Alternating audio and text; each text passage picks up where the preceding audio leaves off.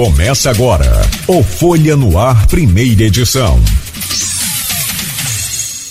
Sexta-feira, 23 de junho de 2023, começa agora pela Folha FM 98,3, emissora do grupo Folha da Manhã de Comunicação, mais um Folha no Ar. No programa de hoje, na bancada com Aloysio Abreu Barbosa e com o Rodrigo Gonçalves, nós vamos conversar com o Cristino Áureo.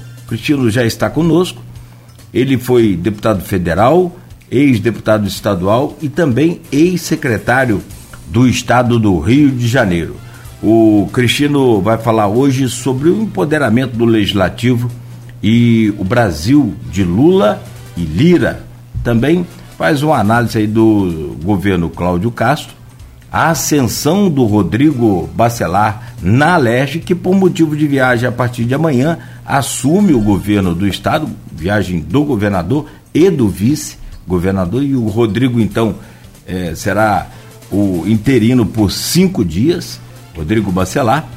E o Cristino ainda comenta no programa de hoje sobre os governos Velbert em Macaé, o Vladimir em Campos e tenta projetar aí as eleições de 2024. É, hoje, sexta-feira, bom dia, é um prazer recebê-lo aqui nesta manhã. Bem-vindo, bom dia, Cristiano. Bom dia, Cláudio. Bom dia, Aloísio, bom dia, Rodrigo, bom dia a todos os ouvintes que nessa manhã nos acompanham. Eu quero aqui, o meu nome e nome da minha família também, já fiz isso particularmente, mas não tive oportunidade ainda é, de externar publicamente. Minha solidariedade ao Aloysio. É, sei, como pai que sou de seis filhos, cinco meninos e uma menina, é, tudo que envolve o afeto e, e Aloysio, é, eu já fiz isso com você pela nossa amizade, mas estou aqui a você, adoro a família, expressando o meu carinho e minha solidariedade, tá bom, amigo? Perfeito. Deixa eu trazer então o, o bom dia do Aloysio, fazendo essa conexão direta, depois a gente traz o bom dia do, do Rodrigo. Aloysio Abreu Barbosa, bom dia, bem-vindo mais uma vez ao Folha no Ar. Bom dia, Cláudio Nogueira. Bom dia, Beto no estúdio. Bom dia, Rodrigo. Bom dia, Cristino. Obrigado. Meu nome, nome do meu filho, Ícaro. Obrigado. Da minha família, da família de Dora. É... Enfim, acho que a, a melhor maneira de honrar o legado do meu filho é estar aqui, tocando o trabalho, foi um belo jornalista, é, deixou o seu legado, mesmo jovem, marcou, é, marcou colegas, marcou sobretudo fontes, pessoas as quais ele pôde ajudar com o jornalismo, né? E agradecemos. É, já nosso bom dia, é, você deseja a categorias específicas aos taxistas, motorista aplicativo, professores que nos acompanham nesse início de jornada de segunda a sexta. Perfeito. Luiz, só para a gente seguir aqui esse rito de abertura do programa, deixa eu trazer o bom dia do Rodrigo Gonçalves, hoje na bancada conosco. Rodrigo, bom dia, depois eu, a gente volta a conexão com a Luísa para ele abrir essa pauta, startar esse programa de hoje. Rodrigo, bom dia, bem-vindo. Olá, Cláudio, bom dia. Bom dia a todo mundo que acompanha a gente. Um bom dia especial ao Luísio, ao Cristino, nosso convidado de hoje, a todo mundo que acompanha nosso programa, não só aqui em Campos, né, mas pelas ondas do rádio São João da Barra, São Francisco, São Fidélis, várias outras cidades da região, em especial também aquelas pessoas que estão com a gente nas redes sociais, né, que vão poder comentar esse programa, participar com a gente durante aí até as 9 horas da manhã. Boa, boa. Luiz, então eu peço você a gentileza de abrir aí esse, startar essa pauta de hoje, por favor. É, Cristiano, você é um parlamentar com experiência em duas esferas, né, federal e estadual, e com passagem, passagem de destaque nas duas. Né? É, até pelo seu, pelo seu, pelo seu quadro técnico, né? Você é uma pessoa considerada é, por aliados opositores como, como um belo quadro técnico, né? É, reconhecido, independente de uma eventual desavença política. O Brasil, é, muitos constitucionalistas é, que se debruçam sobre esse tema dizem que Brasil, o Brasil, a partir da Constituição de 88, 1988, o Brasil vive um hibridismo.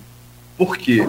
A Constituição nossa é claramente parlamentarista, no entanto, o regime adotado no plebiscito, depois da Constituição, ali nos anos 90, onde fez plebiscito para é, ver se, se, o regime queria ser parlamentarista ou presidencialista, o regime é presidencialista. É, mas os legislativos têm, têm, têm assumido é, é, é, é esse hibridismo né, que é de base, de uma maneira muito forte nos últimos anos. Basta citar né, é, a questão do orçamento secreto no, no, no governo Bolsonaro, com a qual é, Bolsonaro, o senhor Arthur Lira, conseguiu colocar teflon em qualquer tentativa de impeachment, mais de 100 pedidos de impeachment que ele tinha, nenhum, nenhum deles foi, foi colocado para votar. É, e aqui no Rio de Janeiro, é, no estado do Rio de Janeiro, onde é, o Itzel, quando, quando entrou de sola demais com, com deputados estaduais, inclusive com denúncias que teria tentado, estaria tentando gravá-los, arapongá-los, o resultado foi impeachment de, de, de né? E temos que lembrar o impeachment de Fernando Collor em, 2000, em, em, em 1992, presidente, então presidente da República, e o impeachment de Dilma Rousseff em 2016. É, é, é, o, o, o, legislativo descobriu que manda. Bom dia. Bom dia, Luiz. É, essa questão, assim, ela é de fato muito oportuna para a gente discutir no Brasil, porque é, o Brasil vive há muitos anos essa, essa dualidade, sim. Se, por um lado, tem uma concepção de que eleger o presidente essa dualidade, principalmente é, depois de um período é, que, do ponto de vista histórico, ele foi até curto, né? É, em torno de duas décadas de ditadura, de um regime autocrático, elegeu o presidente da República, a eleição direta e toda a comoção que ela envolveu, toda a mobilização que ela envolveu, obviamente deu a todos nós a sensação de que o exercício da democracia ele consistia basicamente em poder ter essa liberdade de escolher a, a presidência da República e acho que durante um bom tempo é, se relegou a um segundo plano a escolha dos parlamentares, ou seja, é, passou a ser uma dimensão menor. Isso olhando o que aconteceu nos anos, é, no final dos anos 80, né, do processo de abertura, de extensão, que nós que temos um pouquinho mais de cabelo branco vivemos ali, né, aquele é, essa, essas luzes invertidas aí nossa nos permite ter, é, ter o testemunhal dessa época. Então, assim, ficou muito marcada essa possibilidade do exercício da democracia de uma maneira é, mais personalista. E os parlamentos foram se montando meio que de forma coadjuvante. Acontece que fortemente, né? ou seja, embora algumas expressões do parlamento não tivessem é, essa percepção de um carisma, de uma, de uma presença pública, vou citar aqui apenas como uma referência, mas Ulisses Guimarães né, liderou todo o processo da redemocratização a partir das habilidades, a partir das das qualidades como parlamentar, mas com baixa capacidade de mobilização de massas. Tanto que, se você vir o desempenho dele e de outros, né, quando, quando trazidos à, à disputa de majoritária, nunca conseguiram, é, de fato, é, colocar na majoritária toda a força que tinham no parlamento. E é essa e essa coisa dual, essa coisa, como você disse, híbrida, que veio ao longo dos anos é, demonstrando que, se por um lado o parlamento tinha é, a visão de que poderia o Brasil seguir num caminho é, parlamentar como, como regime, é, a população, de um modo geral, não enxergava, e acredito que em boa parte não enxerga assim. Ora, disso, e considerando que num período muito curto também, né, também no curso de duas décadas, nós tivemos dois impeachments de presidente da República, o que é um trauma, o que é de forma direta uma, uma, um enfrentamento do presidencialismo feito pelos parlamentos, mas aí com mobilização de rua, que, que também é uma coisa doida no Brasil, né? ou seja, faz-se impeachment com uma, uma falta de cerimônia que também é, não é compatível, penso eu, com é, o respeito ao regramento constitucional, mas isso é uma, uma opinião muito, muito particular minha. Bom, dito isso, é, o que a gente constata é que o parlamento, ao longo do tempo, foi tentando criar os instrumentos para, de alguma forma, exercer o poder é, ou ocupar o pedaço de poder que, que é compatível com esse peso que foi adquirindo ao longo do tempo. Luiz, a questão de orçamento, é, ela é a expressão mais visível disso, porque isso que se convencionou chamar de orçamento secreto é o orçamento secreto para uma determinada parcela de parlamentares que, por razões aqui que a gente não vai ficar é, desfiando, mas tem interesse que ele não seja transparente. Mas o fato é que decidir orçamento de maneira republicana de maneira, eu diria que aqui, é, aberta e, e, transparente, é sim uma função dos parlamentos no Brasil e no mundo todo. Como é que você equilibra isso? Não faz disso é, motivo de, de chantagem, de troca barata e de pequena política?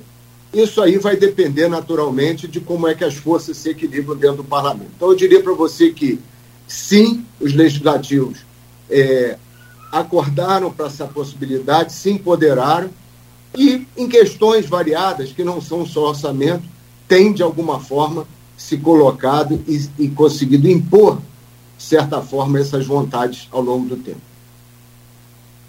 Cristiano, quando a gente fala em empoderamento do parlamento, a gente né, não tem como falar da questão da, do canal direto com a sociedade de forma geral. Né? Você uhum. fez durante muito, muito tempo parte da, frente da agropecuária, por exemplo, frente parlamentar da agropecuária. Inclusive, acho que agora você ainda atua de uma certa forma como um certo consultor, inclusive o Murilo Gouveia, que é deputado federal da região, quando esteve com a gente, falou a respeito disso, dessa contribuição que você continua dando né, à frente da frente parlamentar da agropecuária. Você acha que o parlamento hoje está mais, é, é mais aberto a esse diálogo com a sociedade e isso também tem facilitado esse empoderamento?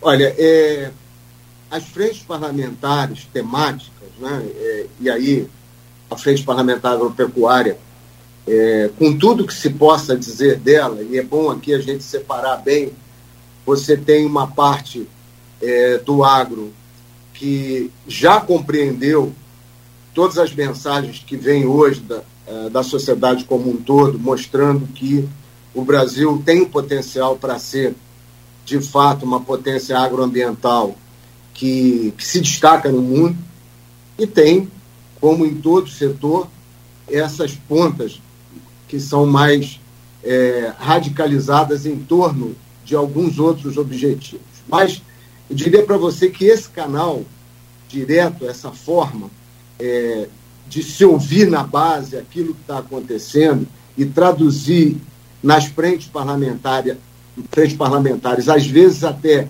perpassando um pouco as lideranças partidárias tradicionais, isso está se tornando cada vez mais frequente no Brasil. É verdade. É uma tendência que hoje você tem, não só em relação à Frente Parlamentar Agropecuária, mas tem vários recortes dentro da Câmara, né? tem a frente da saúde, que é muito forte, aí você tem um recorte é, da frente evangélica que se une em torno de determinados objetivos, você tem alguns núcleos que se formam de acordo também com a pauta. Então, agora na reforma tributária, setores, determinados setores produtivos, utilizam as frentes para tentar, de alguma maneira, equilibrar o jogo aí é, em relação à pauta tributária.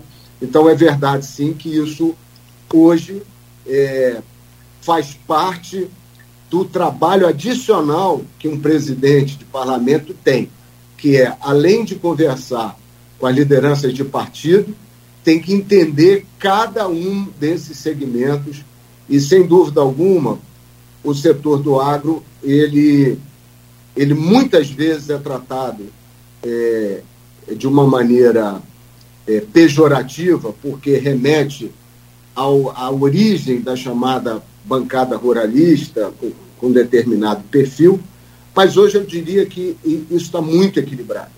A defesa do setor é, para o Brasil, ela é muito importante, o setor que realmente contribui, né, o setor do agro, é um setor que tem uma participação, uma incorporação de tecnologia, que não se pode chamar esse setor mais de primário de jeito nenhum, porque ele conseguiu absorver é, de maneira muito intensa o conhecimento e traduzir isso em produtividade.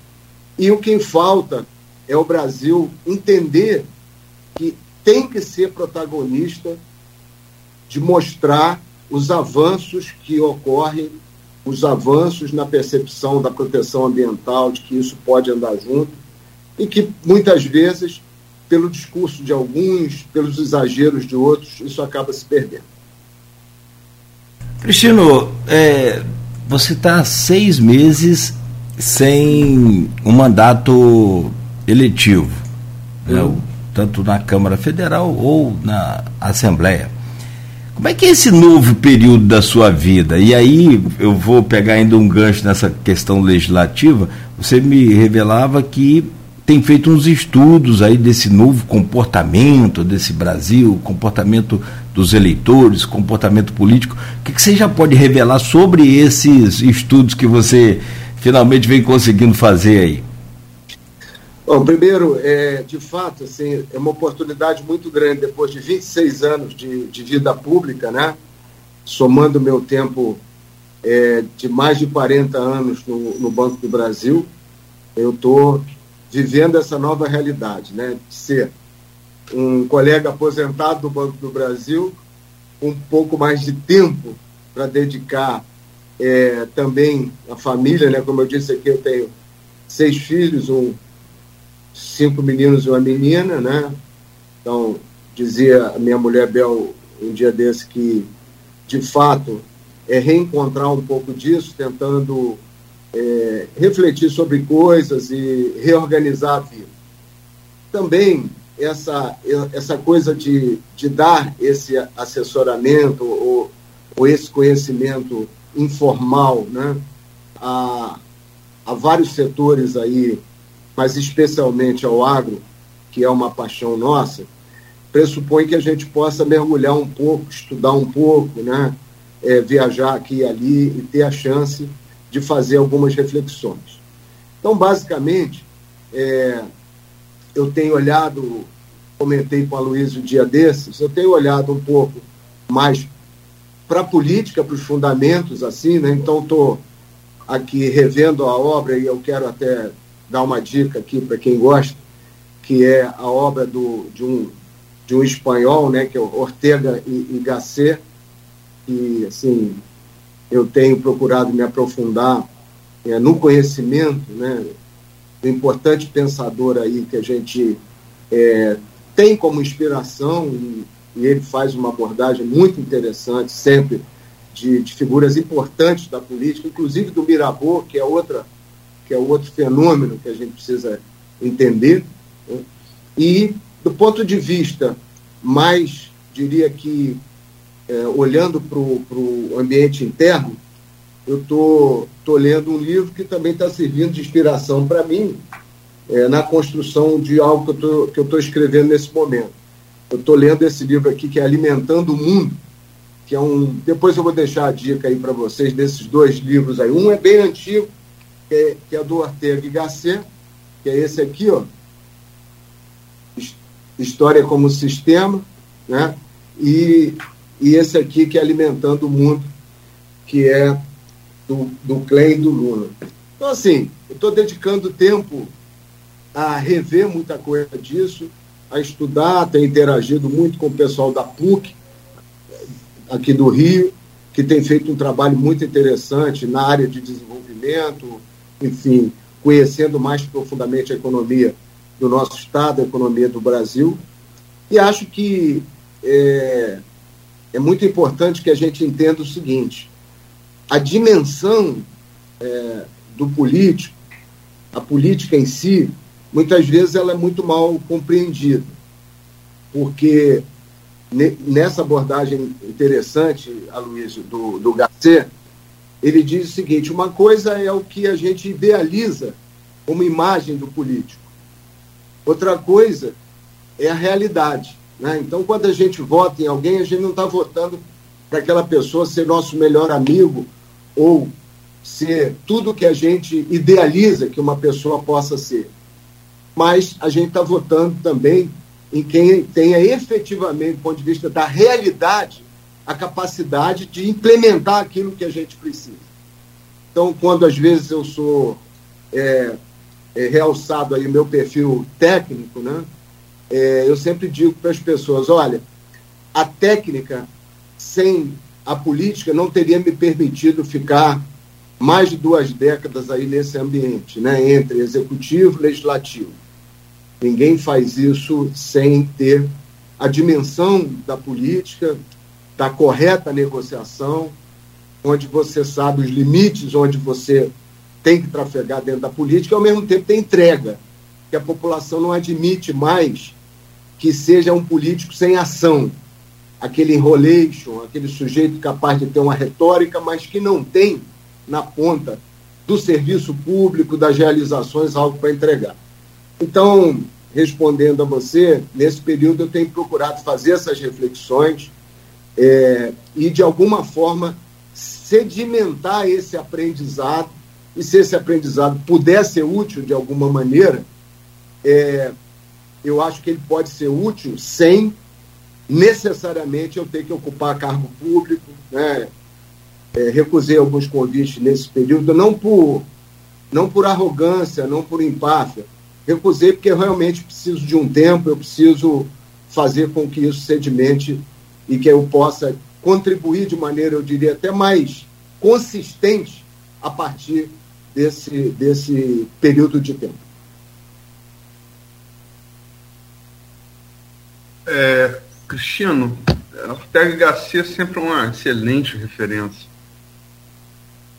Em, Ortega Garcia tem várias, tem várias é, além de grandes filósofos, era um grande aforista também, né? Tem grandes coisas que servem assim como mandamentos para compreender a, a, nós mesmos e, e ao nosso semelhante.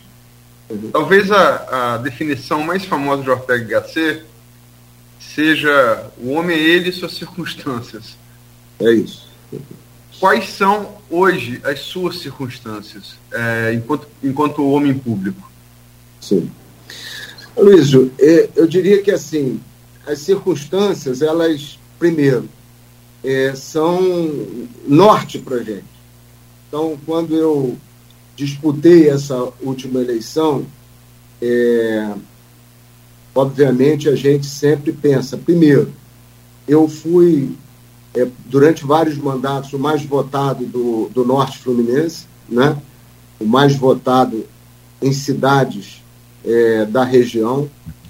E, primeiro, fico um pouco é, desapontado com o fato da região norte, especificamente, os municípios do norte, não terem é, eleito uma representação é, portentosa. Né?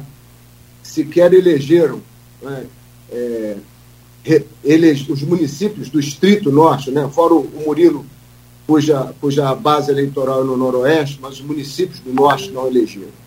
O que me faz sempre refletir sobre o seguinte: Será que determinadas regiões do Mato Grosso, núcleo do agro, abriram mão de ter representação na Câmara Federal? Será que determinadas regiões do Nordeste abriram mão de ter representação? Então, eu sempre penso que, primeiro, há muito tempo que eu defendo o voto distrital misto, que é para poder permitir que gente que tenha um perfil de defender algumas bandeiras seja eleito e que garanta representação regional. Então, o voto distrital misto, ele faz um pouco isso. Eu sempre tive voto suficiente para me garantir nas duas dimensões, tanto na dimensão de ser uma representação, se você fizesse um recorte regional, eu estava presente nesse recorte. Se você fizesse um recorte temático pela agricultura ou pelo, pelo óleo e gás, eu também estava presente nesse ambiente, tá certo? A última eleição, muito polarizada, eu já pressentia a, o que aconteceu, ou seja, como eu não me coloquei e não vou me colocar em nenhum dos dois polos, nem para ser eleito, nem para ficar fazendo proselitismo, evidentemente que se paga um preço. Então, as minhas circunstâncias são, primeiro, refletir sobre a vontade do eleitor. Eu entrei na política pela vontade do eleitor. Eu era um técnico exercendo funções de secretário quando fui eleito. Então, eu fui escolhido para representar politicamente setores. E só admitia sair da política, não como muitos saíram, porque tem é, impedimento jurídico, tem. Eu só admitia sair ou deixar o mandato pela mão do eleitor, pelo voto do eleitor. Então, para mim, as minhas circunstâncias são, de um certo lado, uma preocupação com a, ausência de, dessa, dessa percepção de que é necessário ter representantes e prestigiar os representantes que entregaram, mas, por outro lado, de entender e respeitar resultado de urna, porque, seja o que for, o eleitor está certo ou ele tem sempre a chance de é, se é, reposicionar ou de pensar a respeito daquilo que fez em eleição. Mas sagrado esse direito, direito democrático. Eu só queria, tá chegando no final do bloco, uhum. registrar aqui, falamos, falamos da definição do FHC sobre o que, que define o homem, são as circunstâncias, né? é ele mesmo, mais as suas circunstâncias. A circunstância aqui é registrada pelo ouvinte, pelo streaming telespectador, Álvaro César. Agradeço ao deputado Cristino por tudo que ele fez pela nossa cidade. Está falando de Campos, né? Perdão que pulou aqui. Agradeço, agradeço o, o, o, o, deputado Cristino por tudo que ele fez pela nossa cidade Verba para a saúde bateu o recorde. Verba para a quadra poliesportiva de Santa Maria e Dores de Macabu, que está em construção. Verba para a nossa agricultura bateu recorde. Caminhão, reta escavadeira, e muito mais. Está na história da nossa querida Campos do, dos Goitacazes. Álvaro César. Quero saudar aí, Luiz, agradecer e saudar o Álvaro César, é, que nesse momento, por exemplo, está sem mandato, já esteve com ou sem mandato, mas é uma pessoa altamente lutadora e eu respeito muito. Então, dentro desse contexto, né, onde você tem lidar com questões nacionais, mas ao mesmo tempo essa dimensão que às vezes é criticada por tantos, né, da gente poder ter um olhar, eu acho que eu consegui através também do trabalho de gente como o Álvaro, que sempre me, me pressionou no bom sentido, que sempre trouxe demanda, a gente também dá uma resposta no, no universo aí da, da da real política, né, daquilo que a gente tem que fazer em favor. É verdade, eu acho que eu aloquei em campos mais de 50 milhões ao longo do meu mandato, em saúde, em agricultura, é, no esporte, é, apoiando a UF aí no hospital universitário.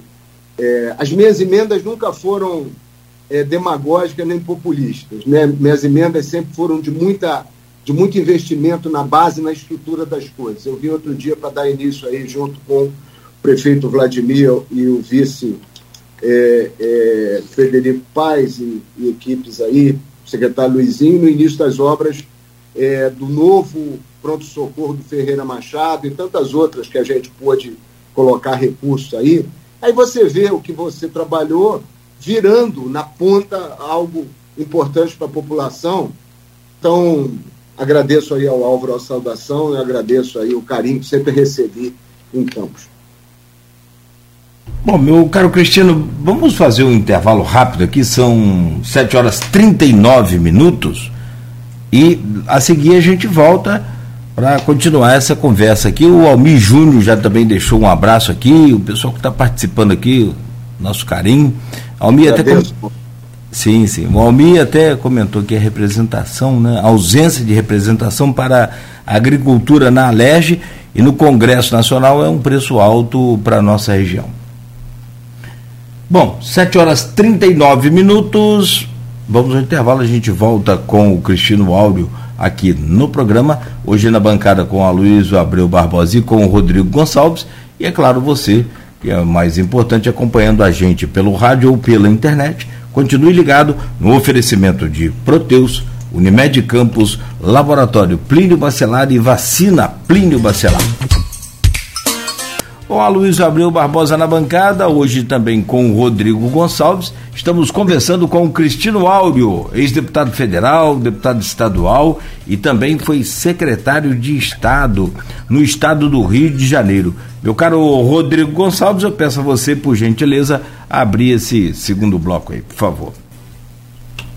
Antes da gente entrar lá nos assuntos específicos que a gente tem determinado para o segundo bloco, a gente ficou com uma pendênciazinha lá do primeiro ainda. Eu sei que é um assunto que também o poderia falar mais amplamente, mas queria que ele falasse é, a avaliação dele em relação a esses primeiros meses do governo Lula e também essa relação com o Congresso de forma geral, com Lira em, com o Lira em especial, né, que ela é presidente da Câmara Federal, como que ele tem avaliado o desempenho do governo nesse início e a relação com o parlamento. Sim. É, Rodrigo, assim, incrivelmente, né, normalmente as pessoas, quando dão uma pausa é, em mandatos, etc., às vezes ficam com uma, uma, uma visão muito crítica ou muito, eu diria que, uma certa restrição à atividade política, de um modo geral, ou queixoso. Não é o meu caso.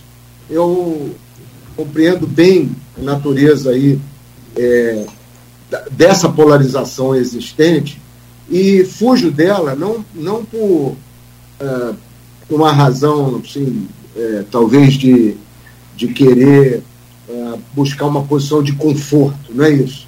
É porque eu acho de verdade que essa mediação entre extremos é algo muito necessário no Brasil, não é de agora, não. Ela já, ela já vem de algum tempo. E é necessário criar o ambiente para que a gente faça com que a sociedade, de alguma forma, venha convergir para isso. E o caminho para essa, essa temperança, para esse equilíbrio, sem dúvida alguma, são os parlamentos, aí em todos os níveis. Essa, então, por mais que a gente possa, como eu disse aqui, entre o ideal daquilo que a gente pensa do político e a realidade que a gente tem que conviver, é na média das coisas que nós vamos encontrar o caminho. Então, é, ter uma posição de centro, e eu costumo dizer que eu sou um radical de centro, porque eu não conheço nenhuma ditadura de centro no planeta. Né? Então, assim, é, quem, quem é apegado aos ideais democráticos, ele é, tem nessa forma de, de agir uma maneira de tentar encontrar as verdades ali para prosseguir. Então, Nesse caso, eu entendo que os governos, assim como o governo Bolsonaro é, cometeu vários erros de condução política, vários erros na condução do processo, é, é, naquilo que diz respeito às regras democráticas, a, a determinado, a, a, a, ter cedido algumas linhas, entendo que a, a gestão Lula, eu vou dizer aqui do presidente Lula de uma, de uma maneira mais ampla, ela frequentemente resvala nessa tentativa de ficar falando para um público restrito. Começar é, a dar voz e a dar espaço para determinados é, tipos de atitude que não representam o conjunto da sociedade brasileira, mas que aparecem seja no noticiário, seja em espaços de governo, de maneira absolutamente desproporcional. Então, isso é algo que precisa ser corrigido urgentemente, porque acaba que isso é a fórmula para infelicitar um governo e infelicitar um país inteiro. Agora, vejo também que a experiência do presidente Lula na gestão política, é, passado esse período, que eu acho que é um pouco de é, talvez uma tentativa de alguns segmentos de sim é, desforra ou de, ou de reafirmação de determinados é, é, tipos de valores e tal, tem uma expectativa e tem um otimismo de achar que nós podemos caminhar para uma situação onde nós tenhamos a possibilidade de aproveitar aquilo que de experiência política o presidente Lula tem acumulado para que ele possa negociar adequadamente, não no subterrâneo do Congresso, mas negociar as questões de governabilidade e abrir espaços na gestão pública para que é, a representação do parlamento ela seja feita de uma maneira mais, aí usando uma expressão, Luiz, mais magnânima e menos pusilânime, ou seja, que ela possa abrir espaço para que os partidos coloquem à frente é, de, de, de áreas do governo gente com capacidade política e gente com capacidade de execução e de entrega para a população.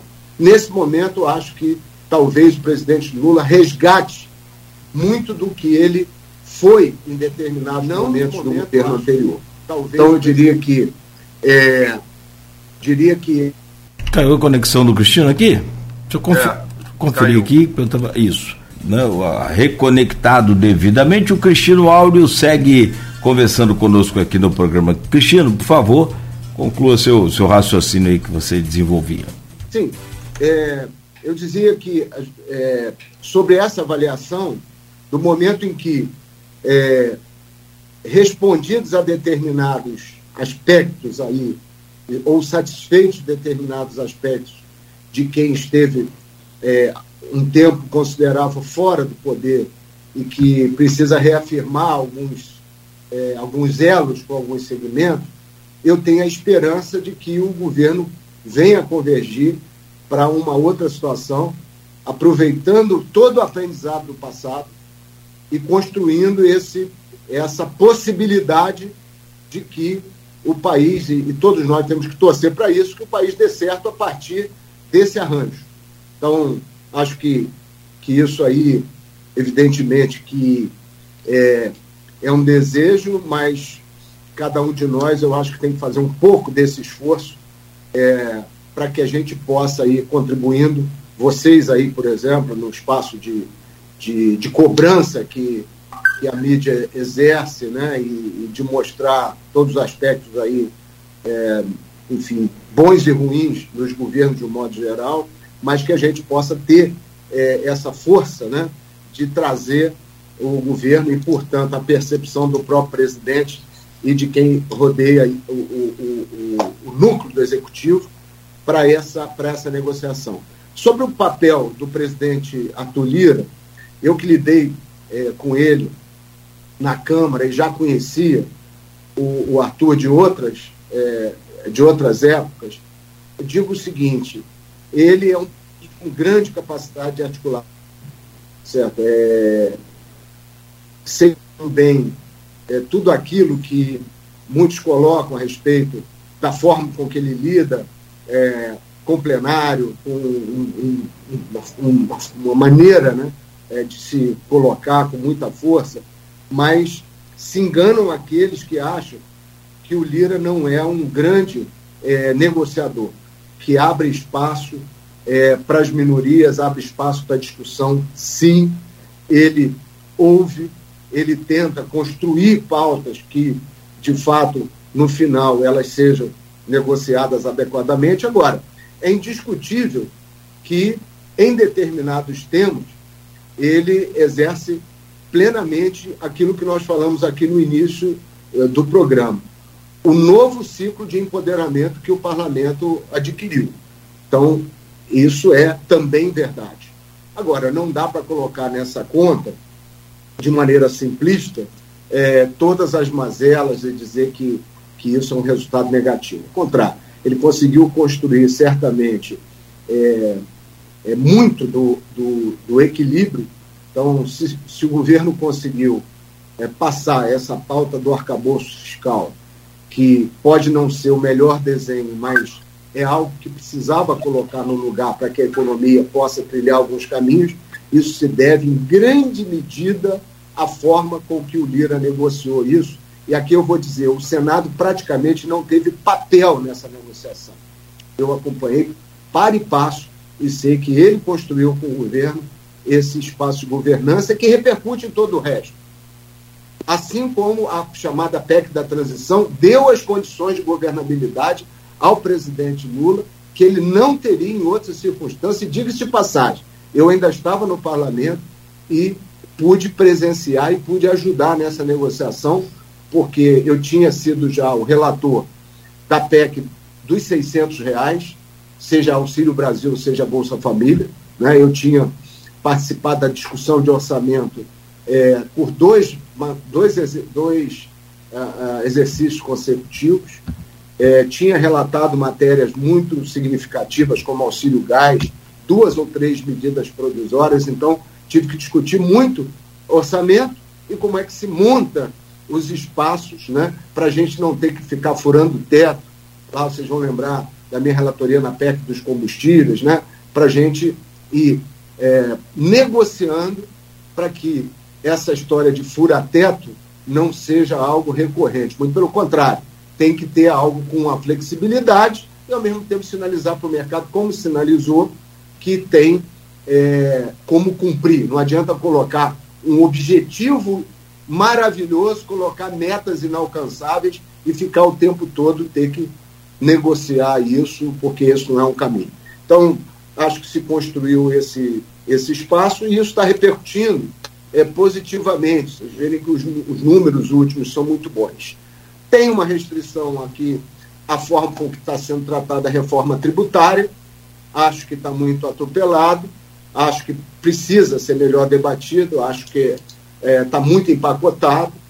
É, entendo que essa negociação ela tem que passar pela defesa é, da pequena é, produção do agro, sim, tem que passar pela proteção do pequeno comerciante, é, pelo empreendedor individual, o simples está protegido, mas não é só fazer isso. Se você tiver uma economia é, com aumento de carga tributária, mesmo que você proteja ah, os lojistas, o pequeno industrial, o pequeno agricultor, a carga tributária aumentada vai afetar todo mundo.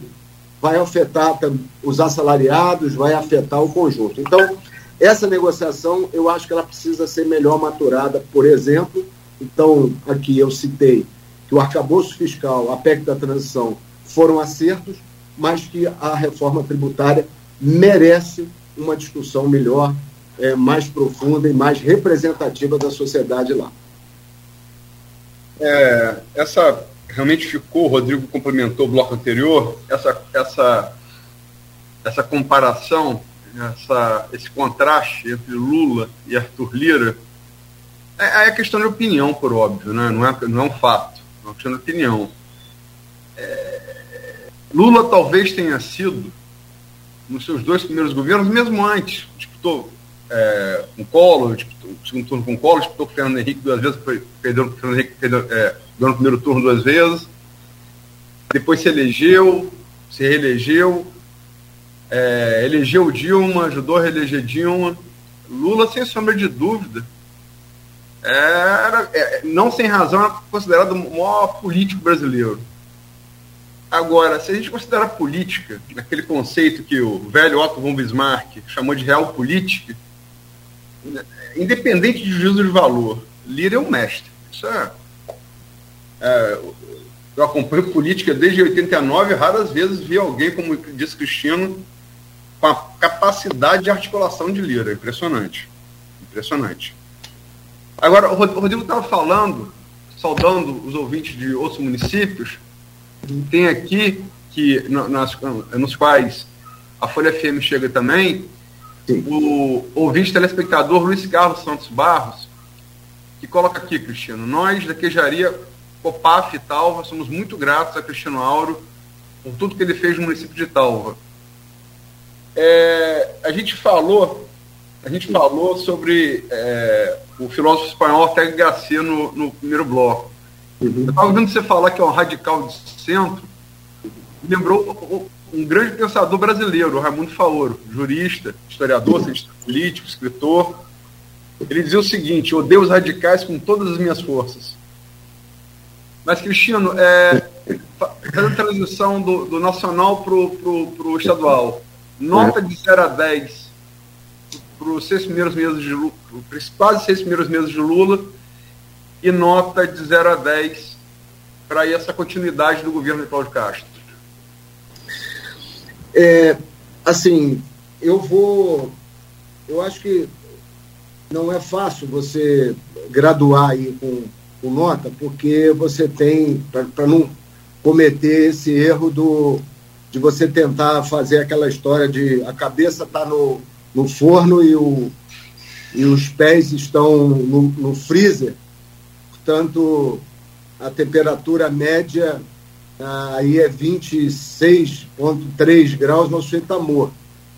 Então, eu prefiro não graduar, mas eu diria assim, olha, o primeiro, o governo Lula, eu já descrevi aqui o que eu acho que são méritos, o que eu acho que são os erros. O governo do governador Cláudio Castro, na verdade, ele é uma, uma continuidade.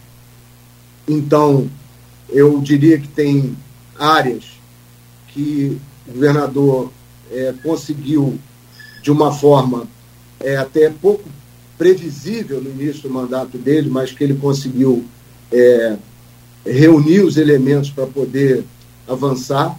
Eu diria que, apesar de tudo, todos os, os percalços, mas dá continuidade àquilo que a gente tinha conseguido construir lá no passado que era o regime de recuperação fiscal.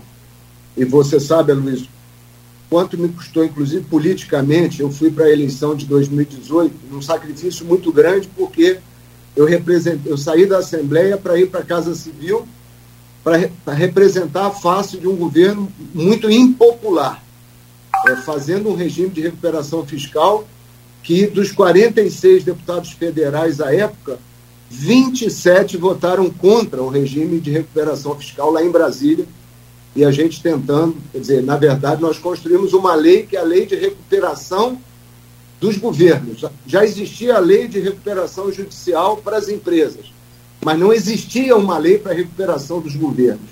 E o Estado do Rio foi a cobaia, e eu, naquele momento do, do governo do governador Pezão Dornelles, eu saí da Assembleia juntamente com o Gustavo Barbosa, que era o secretário de Fazenda. Nós ficamos 21 semanas indo a Brasília para aprovar o regime de recuperação fiscal. E o governador Cláudio, é, ele teve a, a, a, consciência de que era preciso lutar e manter as bases do, do regime de recuperação fiscal.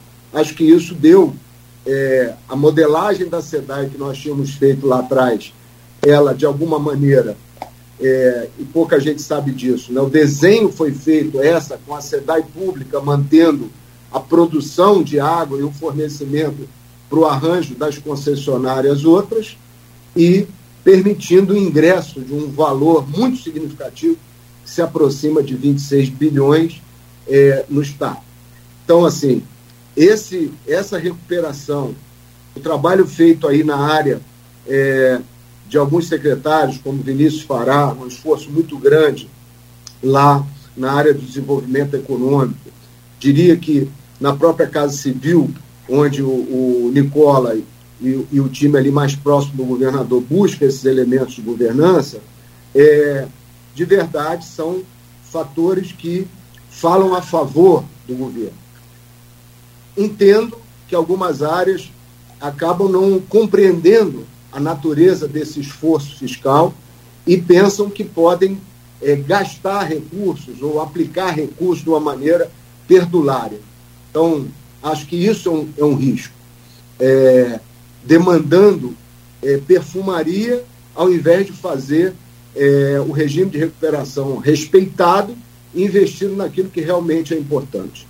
O secretário Luizinho tem feito um trabalho com a experiência dele como profissional de saúde e como é, alguém com experiência parlamentar, tem construído na saúde um ambiente muito favorável. Então, eu diria que essa é uma área também é, dentro do governo que, que tem um desempenho muito adequado.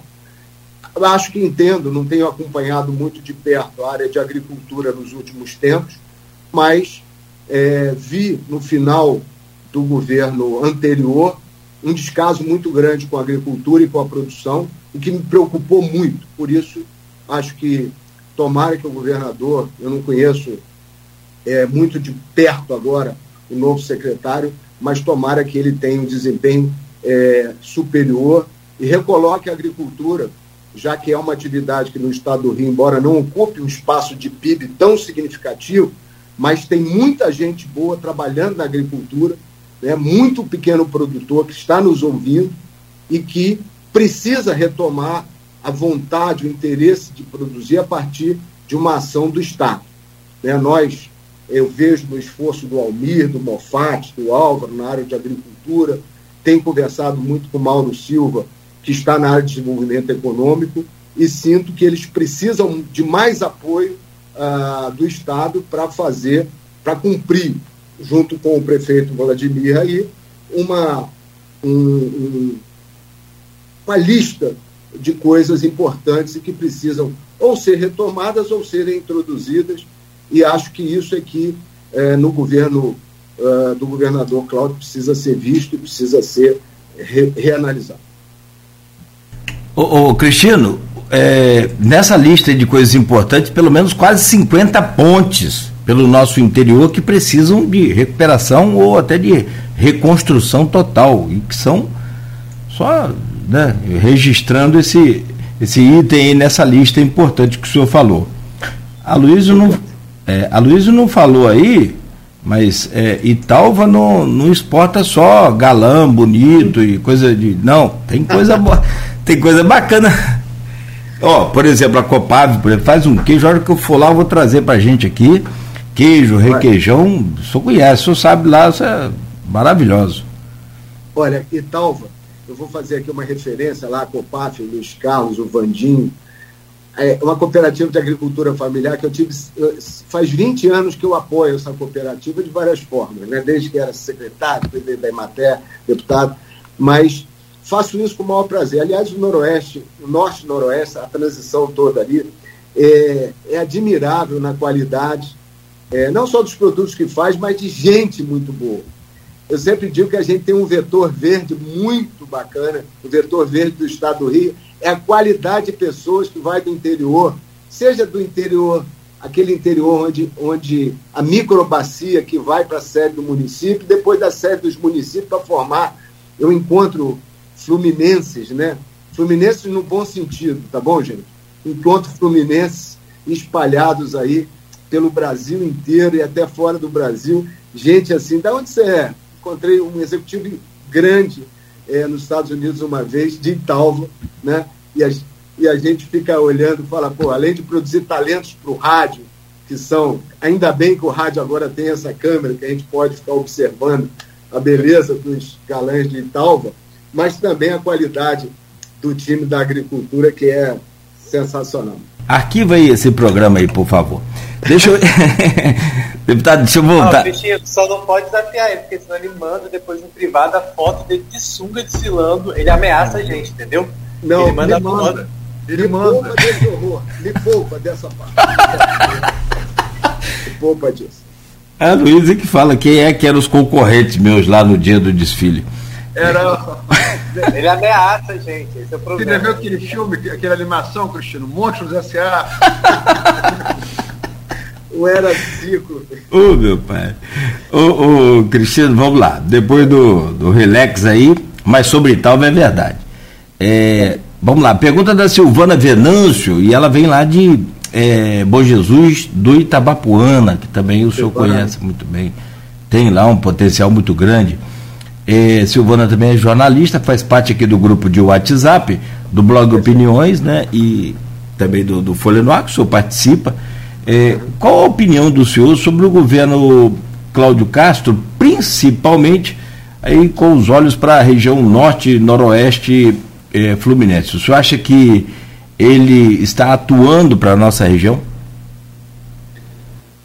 Olha, o governador tem um conhecimento muito grande, tem uma ligação, né? Ele é, viveu uma parte da vida dele em Cambuci, então conhece o interior do estado, é uma pessoa muito ponderada, né, que tem é, é, capacidade de ouvir, e acredito que é, ele tenha, assim, ao longo do tempo é, do primeiro governo, se empenhado no sentido de trazer algumas obras e fazer com que, do espaço que ficou ali de capacidade de investimento, ele trouxe para a região é, no limite daquilo que, que poderia.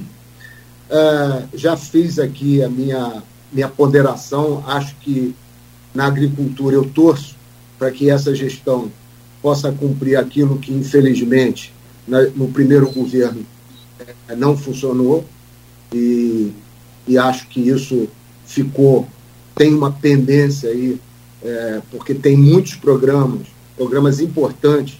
A Secretaria de Agricultura do Estado do Rio, ela foi premiada pelo Banco Mundial, pela ONU, pela FAO, pelo Rio Rural.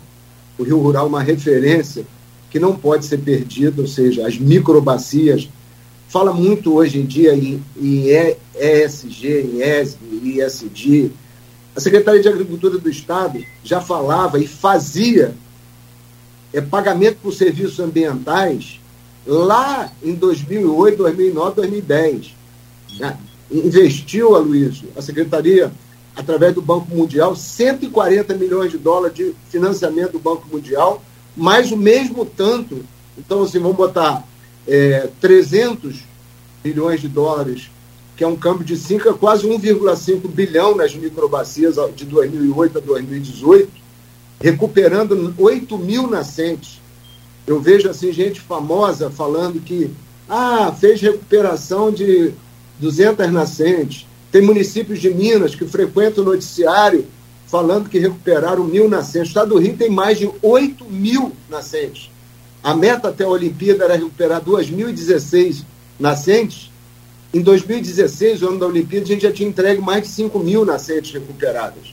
Você vai no Noroeste, o número de propriedades que tem vários cultivos implantados e preservação de mata ciliar, é, introdução de, de, de culturas. Né? Então, você vai na região norte como um todo, você vai no Noroeste, você vai na Serrana.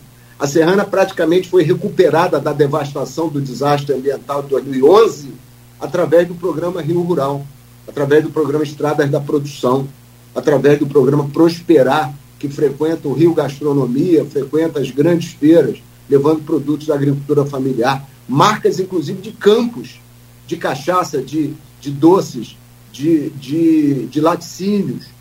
E tudo isso é um agregado que não pode ser perdido, porque se o Estado do Rio não tem significado sob o ponto de vista do PIB, porque cada plataforma que entra em operação num campo do pré-sal é, equivale a todo um PIB agrícola do Estado. Por outro lado, a importância dessas pessoas, e aí vou destacar o esforço feito pela Coagro, o esforço feito é, pelos agricultores para manter o setor sucroenergético é, funcionando com perspectiva de retomada.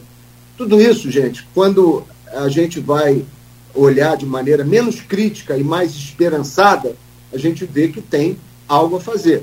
Mas é preciso que se debruce sobre isso, é preciso que se veja isso numa ótica verdadeiramente é, é, respeitosa. Então, acredito que o governo, o governador Cláudio Castro, é, tem grandes acertos em áreas importantes, é, mas precisa retomar o seu olhar para esse segmento.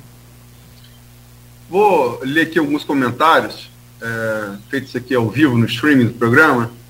Edmundo Siqueira, blogueiro, servidor federal, jornalista. Bom dia.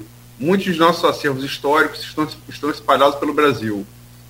E, quando tentei trazer a Pedra Mor da Vila Rainha de Campos, que está no Recife, procurei o Cristino e ele prontamente editou uma lei para tornar possível a repatriação desse bem histórico para Campos. Sou um admirador e amigo dele desde então. É, você está falando agora sobre o Rio Rural. É, o Zé Armando, enquanto, enquanto você falava, postou. José Armando Barreto, produtor rural. Sim. Cristiano, bom dia, so, bom dia. Sobre o Rio Rural, o programa, o programa que mais trouxe benefícios para a agricultura somente é, em pequena agricultura no estado do Rio. É, essa descontinuidade, como é que você enxerga isso? Acho que você já respondeu. É, e qual a possibilidade de se recuperar esse importante programa? E essas ações que tão bem fizeram a agricultura. É, acho que você já respondeu. A Deise Oliveira, Deise Oliveira coloca aqui, Cristiano. A agricultura tem sua marca de excelência na gestão Cristiano Auro. É, Luiz Carlos Santos Barros. Um em cada canto do estado do Rio tem uma marca do trabalho de Cristiano Auro. Cristiano, é, imagino que é, é recompensador ver esse reconhecimento, né? É, mas é, tem um político que está sendo também muito reconhecido, inclusive pela imprensa é, é, do Grande Rio, uhum. pela sua ascensão, uhum. que é o político de Campos, Rodrigo Bacelar. É, ele repetiu o que antes dele só Cabral, Sérgio Cabral, tinha conseguido. Um segundo mandato de deputado, você chegar à presidência da LERJ. Como é que você vê essa ascensão de Rodrigo? Como é que você vê o político Rodrigo e, e, e, a influência dele hoje em todo o estado, mas particularmente aqui, Campos, Macaé, Norte Noroeste?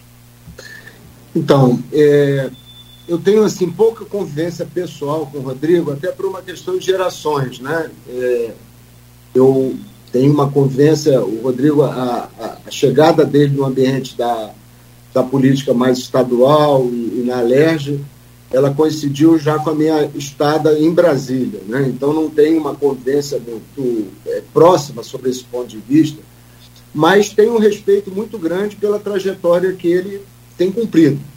E tem um aspecto aí que eu acho muito importante. É, ele tem um, um, dos componentes que eu acho que uh, aquilo que a gente falou lá no início do, do programa, essa coisa é, do cumprimento de palavra, de ser uma pessoa firme, é o que me dizem, né? que ele é firme no, na forma. Inclusive, uma coisa me chamou a atenção. Quando, quando houve uma tentativa de se romper um acordo político na condução dele para a presidência da LERJ, ele foi muito firme na cobrança dos compromissos que tinham sido assumidos com ele. E isso é muito relevante para mim, porque a política adora a traição né? mas ela, ela tem ojeriza aos traidores. E eu vi ali um movimento de traição ao Rodrigo eh, Bacelar e ao, e ao governador Cláudio Castro naquele momento. E ele cobrou, e cobrou muito firmemente, que as pessoas tivessem palavra. Porque palavra, em matéria de política, é um elemento absolutamente sagrado.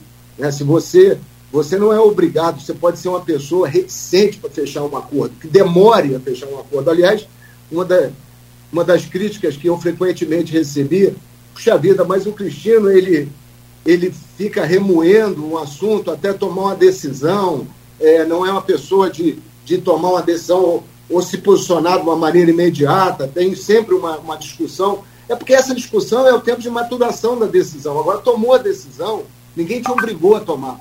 Agora você tem que cumprir. Então, é, qualquer pessoa que lide comigo sabe muito bem que eu sou leal, absolutamente leal. Fui leal aos governos com os quais eu trabalhei, alguns deles antagônicos entre si, mas nunca deixei de respeitar. Né? Converso com, rigorosamente com todos aqueles que, com os quais eu trabalhei.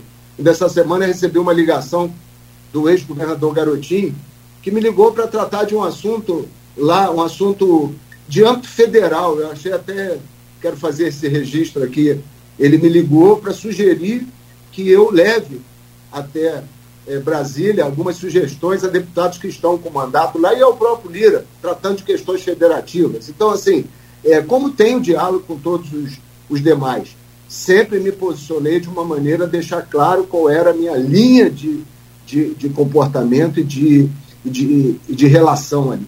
E vejo no Rodrigo Bacelar esse, esses méritos e tenho acompanhado o trabalho da Alerj à distância, mas entendo que ele reúna as qualidades para estar ali onde está e torço, inclusive nesses dias que ele está representando o campus aí e o Norte Fluminense à frente do governo do Estado, que ele possa, então, assim, chamar atenção para a importância da nossa região, o quanto essa região contribui para o Brasil e o quanto a gente precisa, de fato, retomar em Brasília um nível de representação compatível com a importância que essa região tem. Bom, 8h24, é, eu fico aqui na, naquele. Eu não sei se é caguete ou se no costume de, de chamar deputado. Deputado, tem problema se eu, se eu chamar de deputado, não, né? Não, não tem problema, não. Então tá bom. Ou eu posso chamar de prefeito? Vamos saber Você já está querendo entrar. Agora não, é, do, é provocação. é no próximo bloco a gente fala sobre isso. É, pela sua forte ligação, claro, com, com Macaé. Mas a gente fecha aqui esse bloco rapidamente é, e a seguir a gente volta e continua essa conversa. São 8 horas e 25 minutos. Hoje com o Cristino Áureo, o ex-deputado federal, ex-deputado estadual e ex-secretário também do estado do Rio de Janeiro, e na bancada com o Aloysio Abreu Barbosa e com o Rodrigo Gonçalves. São 8h25 no oferecimento de Proteus, Unimed Campos, Laboratório Plínio Bacelar e Vacina Plínio Bacelar. Voltaremos em instantes. De volta com o Folha no Ar, ao vivo aqui pela Folha FM em 98,3. E claro, você pode acompanhar esse programa e interagir com o programa também lá no Face, em nossa página no Face, no YouTube, no Instagram, na Twitch TV. Esse programa que logo mais vai estar editado em podcast em todas as plataformas, também 17 horas na Plena TV e parte desse programa amanhã na edição impressa do jornal Folha da Manhã. Hoje com o oferecimento de Proteus, Unimed Campos, Laboratório Plínio Bacelar e Vacina Plínio Bacelar, temos a presença do Cristino Áureo, ex-deputado federal, ex-deputado estadual, ex-secretário de Estado, hoje conversando conosco, o programa que tem o Aloysio Abreu Barbosa na bancada e o Rodrigo Gonçalves também, hoje na nossa bancada. Aloysio, eu peço a você para abrir esse bloco aí, por favor. Cristiano, Macaé. Macaé é governada pelo prefeito Velbert Rezende, é um governo bem avaliado, eu cheguei a ver algumas pesquisas é, de Macaé é um governo bem avaliado e candidato natural à, reeleição. Né? É, tem uma experiência na, na Alerj, né? se candidatou, venceu. É, e Macaé, a gente sabe que tem uma política, uma disputa tão acirrada quanto Campos. Né?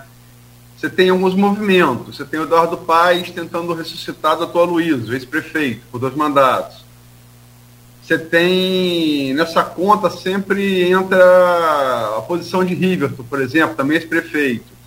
E tem você que galgou é, vários postos na, na, no executivo estadual, postos técnicos com destaque em todos, é, deputado estadual e, e, federal. Como é que você está enxergando esse cenário de Macaé? Luiz, é, assim, o governo municipal, né, o o prefeito Elbert, ele consegue politicamente. Perdão, per, perdão, é, só um, eu esqueci também de um ator, Chico Machado, que é muito importante para a de Macaé. É, e a Luiz, nesse momento também, é, o Cabe né, tem se montado como oposição mais forte ao, a, a, ao prefeito de Macaé, o Marcel Silvano, que é do PT, surfando nessa onda também do PT, né? Da volta do Lula, né? É. Diria o seguinte, pessoal, o, o prefeito Elbert, ele é, consegue, do ponto de vista político, fazer uma aliança bastante ampla nesse momento. Né? Então, é, trouxe para perto de si um conjunto de, de forças que está é, representado na Câmara e está representada também é, em diferentes segmentos. Trouxe para fazer parte do governo o que é, é algo que se espera né, de, de alguém que está sentado numa estrutura que é uma estrutura muito forte do ponto de vista, assim, é uma máquina é, é, respeitável, né? Aquela máxima da política sempre vale, né? Ou seja, é, tudo que se diz sobre, sobre política é, sempre se fala, olha, um momentinho só, pessoal, tem uma interrupção aqui, eu vou. Momento. Porque aqui tem. Então pode ter entrado uma chamada aí, alguma mensagem, é, né? Sem problema. Quando você... Vamos lá. Uhum. Mas é, em política se diz que é, é, governo é igual cobra, mesmo morto mete medo, né? Então, eu diria que isso é algo sempre e é verdade, né? Então, ah, é... ele, ele, caiu no guia. Caiu, caiu de vez agora, né? É.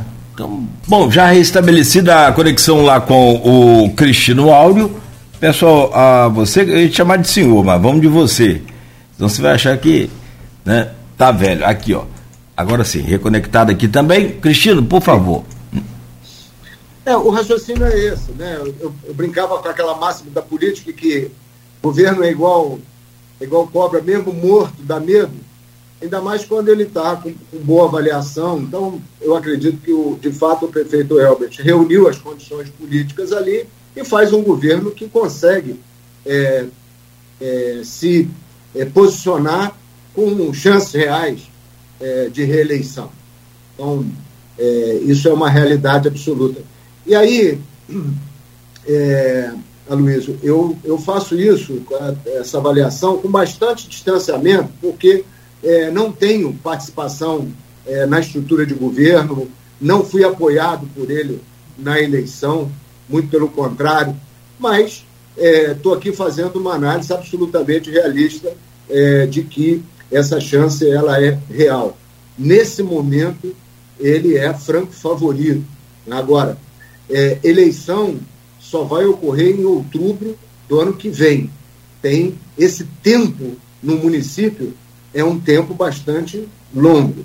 E acredito que é, ninguém pode ficar celebrando resultado de véspera.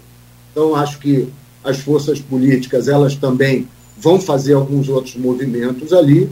Nesse momento, não vejo as oposições se juntando, o que frequentemente é um fator que decide a favor de quem está sentado na cadeira, porque lá, vamos lembrar, Macaé tem um turno apenas, ainda não tem um número de eleitores como tem Campos para levar uma eleição para segundo turno. Então, na verdade, o primeiro turno se joga é, antes da eleição, é nas convenções partidárias, é na, na pré-eleição. Então, é uma eleição em municípios que você tem um, um, um, um, número de eleitores que quase já ocasiona segundo turno, mas ainda não chega lá, você tem um primeiro turno que é esse. O segundo turno é a eleição propriamente dita. Então, como as oposições não se aglutinam, normalmente quem está sentado no poder acaba fazendo isso, ou então, de maneira muito, é, vamos dizer, matreira, sorrateira, é, cria uma força que aparenta ser oposição e, na verdade, a situação, ou seja, dissimula esse processo, como foi o caso em eleições passadas, né? É, mas lembrando, é, eu mesmo disputei uma eleição em 2012, disputei para que não fosse uma eleição combinada, como ela se pronunciava naquela época. É, eu tinha apenas é, 2% na convenção partidária em 30 de junho e terminei com 33% em segundo lugar. Se tivesse segundo turno, provavelmente é, teria uma chance muito grande lá de ter, é, enfim, talvez se não vencido, mas disputar uma eleição de maneira muito diferente. Mas, isso mesmo considerando que oposição se camuflava de situação, situação é, se compôs, se bandeou e traiu ali de todas as formas, enfim, usando todos os expedientes, os piores possíveis, mas faz parte, infelizmente, do jogo, e esse é o jogo jogado. Por isso eu digo que daqui até outubro do ano que vem ainda tem uma temporada enorme. Hoje, o Elbert ele tem um favoritismo, tem uma chance muito grande, faz um governo é, bem avaliado. Agora, é, é verdade também que não há espaço para qualquer tipo de soberba, para qualquer tipo de desprezo a determinadas forças políticas, né? porque cada eleição é uma eleição. Então não se pode é, dizer que a eleição municipal decide a estadual, que a estadual decide a municipal, que a nacional influencia. Né? Então, é, o jogo no município é muito diferente e ainda tem muito tempo aí para a eleição, com certeza, e tem a tarefa de governar nesse período com grandes desafios lá.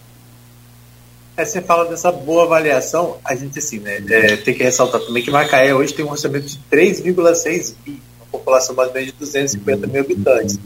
Campos hoje, por exemplo, está voltando a casa dos dois bi com quase o dobro da população. Você acha que diante desse cenário, né, de hoje, Macaé conseguiu alcançar e consegue alcançar realmente essa boa avaliação diante de investimentos, dessa boa relação também com o Estado, que muitas vezes também é articulado pelo Chico Machado? Olha, eu acredito que é, seja esforço ah, da questão orçamentária, sem dúvida, né, porque teve a retomada do ambiente favorável do petróleo nesse período, né? Lembrar que é, e eu eu trabalhei lá em Brasília no sentido também o marco o, novo marco do gás, a sessão onerosa que, que trouxe recursos do estado para o município e a recuperação dos preços do petróleo, isso tudo sem dúvida alguma. O papel do deputado Chico Machado nessa articulação, é, traz também é, proximidade com o Estado. Eu sempre lembro que essa proximidade é muito importante.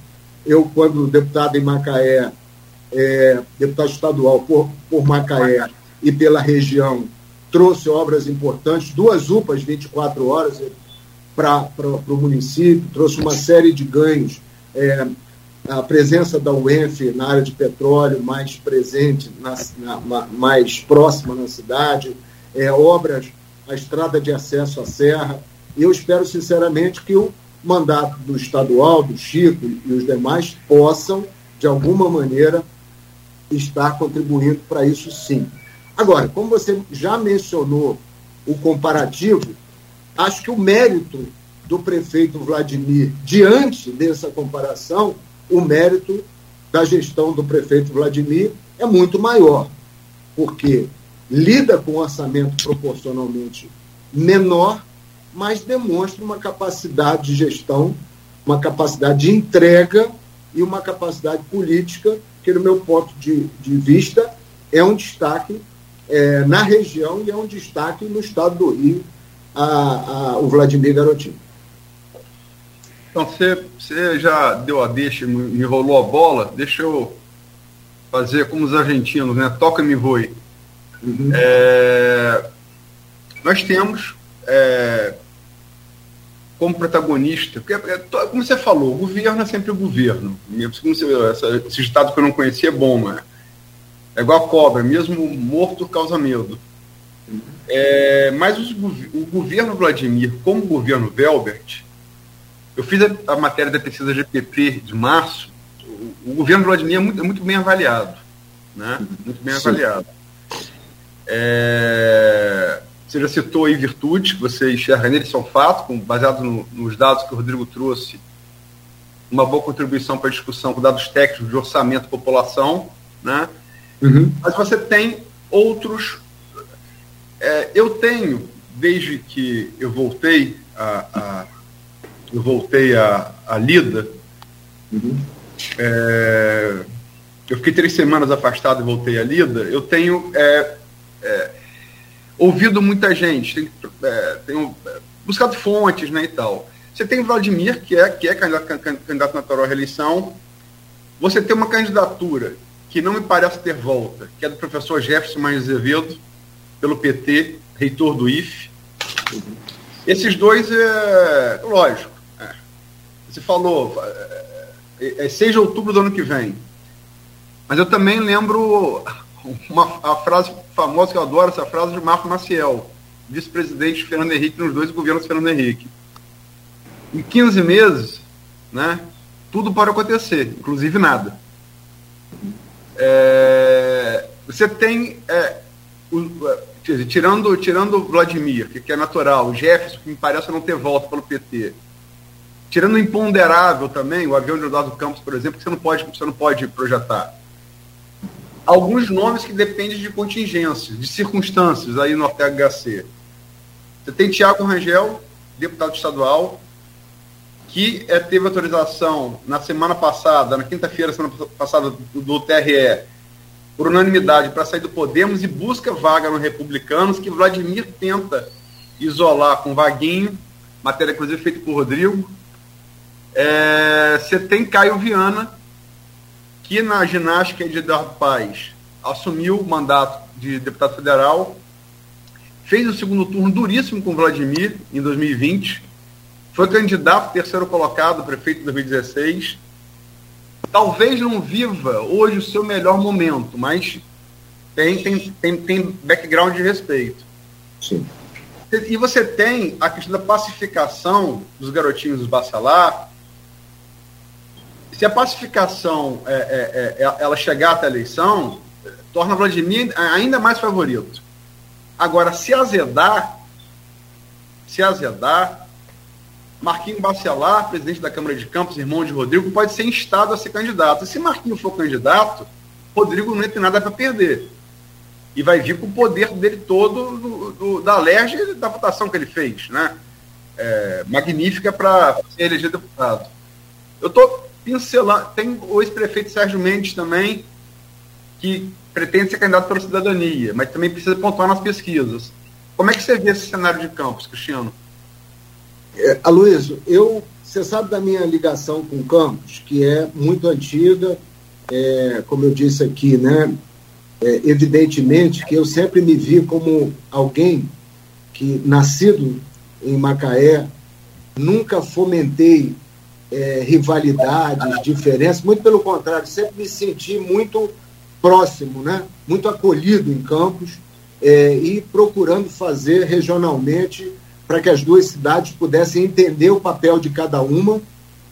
Elas são absolutamente complementares, como Lisboa e Porto, como Rio de Janeiro e São Paulo.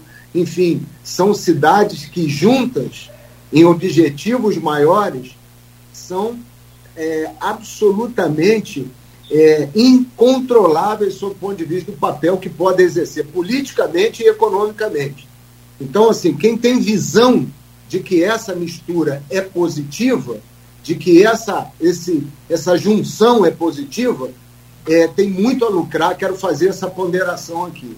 Então, os assuntos de campo sempre me interessaram muito e eu nunca nunca me senti aí desconfortável de poder, de alguma maneira, opinar, até porque, se a gente for olhar, como já disse, em várias oportunidades, é, eu tive a alegria de, de ser o, o, o deputado eleito mais votado é, numa ou noutra cidade na região também.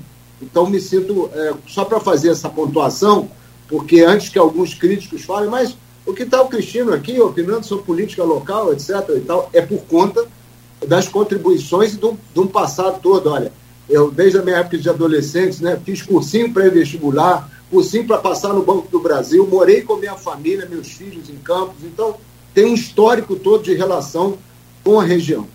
E é por isso, Luiz, que eu, primeiro, eu torço muito para que Campos continue recuperando seu prestígio, recuperando seu espaço fazendo com que a economia, e eu dividi esse pensamento outro dia com o vice, com o Frederico Paz, que, que é, dentro dessa costura da chapa vencedora, um elemento muito importante que foi trazido e que eu quero trazer aqui. Porque nenhuma obra, depois de pronta, você pode esquecer é, quando se mistura o cimento, a areia, o barro, né, os elementos, depois a obra aparece, mas a construção tem que se lembrar lá atrás como é que ela foi feita, com que elementos ela foi feita. Então, o Frederico é um elemento importante nisso, trouxe uma determinada é, circunstância, voltando ao HC, para aquela eleição de 2020, que foi uma eleição dura, Hoje, o espaço que o Vladimir construiu, o avanço e a frente que ele abriu, não, não é reveladora da dificuldade que foi lá atrás chegar nesse momento. Então, eu assim. eu, eu, eu, posso fazer um adendo pra, até para te corroborar? Claro. É, Caio, é, no segundo turno de 2020, abriu 15 pontos sobre o Vladimir. Pela GPP de março, Vladimir está 15 pontos à frente de Caio, ou seja, são 30 pontos. Sim. 30 Sim. pontos. Esse é um dado, dado estatístico. Exato. Então, isso, considerando o desgaste natural que toda administração tem, né, isso é muito revelador. Então, assim, eu vou tirar daqui o aspecto, evidentemente, eu, eu, não, eu não sou eu não sou um comentarista de política, né? É, é, embora todo jogador, quando se aposenta, quando me perguntava opinião sobre política, eu dizia o seguinte, que olha, pessoal, eu por enquanto como jogador, eu não vou comentar o jogo, eu vou jogar. Né? Então, nos meus mandatos eu estava jogando. Mas aqui, é, como eu acredito que em política a gente não se aposenta, né? a gente, essa vibração está dentro, você pode estar tá eventualmente fora do mandato, mas você está sempre participante. Eu não vou adotar a posição de comentarista, mas não, também não estou aqui na posição de torcedor. Embora eu queira dizer claramente que eu tenho a honra de ter sido o primeiro voto para deputado do prefeito, hoje prefeito Vladimir, na época um adolescente. Tá certo? Por inspiração da mãe dele, a governadora Rosinha, à época, né, que inspirou o voto em mim. Então, eu sou grato. Grato, mas a avaliação que eu estou fazendo aqui é uma avaliação de quem está olhando a cena, está né, tá comentando a cena e está vendo o talento que o Vladimir demonstra. É, e olha que eu tenho um respeito enorme, você citou todos os nomes aqui, o Caio, o, o Tiago Rangel, o Jefferson, as pessoas é, citadas aqui como possíveis, inclusive o, o, o Marco Bacelar, presidente da Câmara, muito respeito. Mas eu mas eu tenho que caracterizar uma coisa que eu acho no Vladimir importante. O Vladimir foi o último membro da família a subir a ribalta, ou seja, ele foi o último membro da família a ser reconhecido publicamente como político. O pai já, já havia sido, a mãe, né, a Clarissa, a deputada, a irmã, enquanto o Vladimir ficou muito tempo fazendo ali o, o, o, o chão da política, no sentido de conversar, no sentido de entender.